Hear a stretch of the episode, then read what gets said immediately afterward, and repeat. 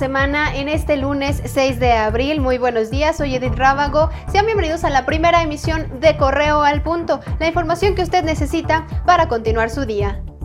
Esta madrugada, la Secretaría de Salud de Guanajuato confirmó el primer deceso a causa del COVID-19 en el estado. Se trata de un paciente de 64 años de edad, originario de Salamanca, que recibía atención en el hospital de Pemex de ese municipio.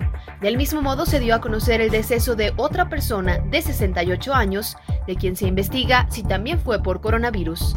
Se trata de dos hombres, uno de 64 y otro de 68 años de edad ambos originarios del municipio de Salamanca, que ingresaron al Hospital Regional de Pemex de esta ciudad con cuadros de enfermedad respiratoria.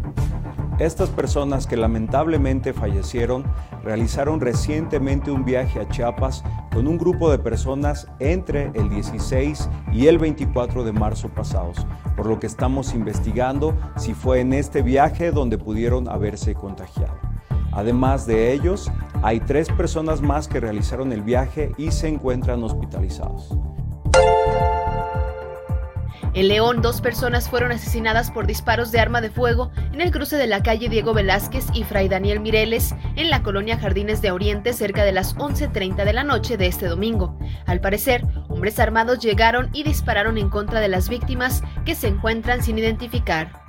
El gobernador de Jalisco, Enrique Alfaro, acusó al subsecretario de Salud, Hugo López Gatel, de impedir que entren las pruebas para detectar el coronavirus a México, lo anterior durante una entrevista con Ciro Gómez Leiva. El mes pasado, Alfaro anunció la compra por 20 millones 690 mil pesos de pruebas rápidas para detectar el coronavirus, las cuales supuestamente se realizarían a toda la población. Sin embargo, posteriormente dijo que el proveedor incumplió con el contrato y que no habían recibido las pruebas.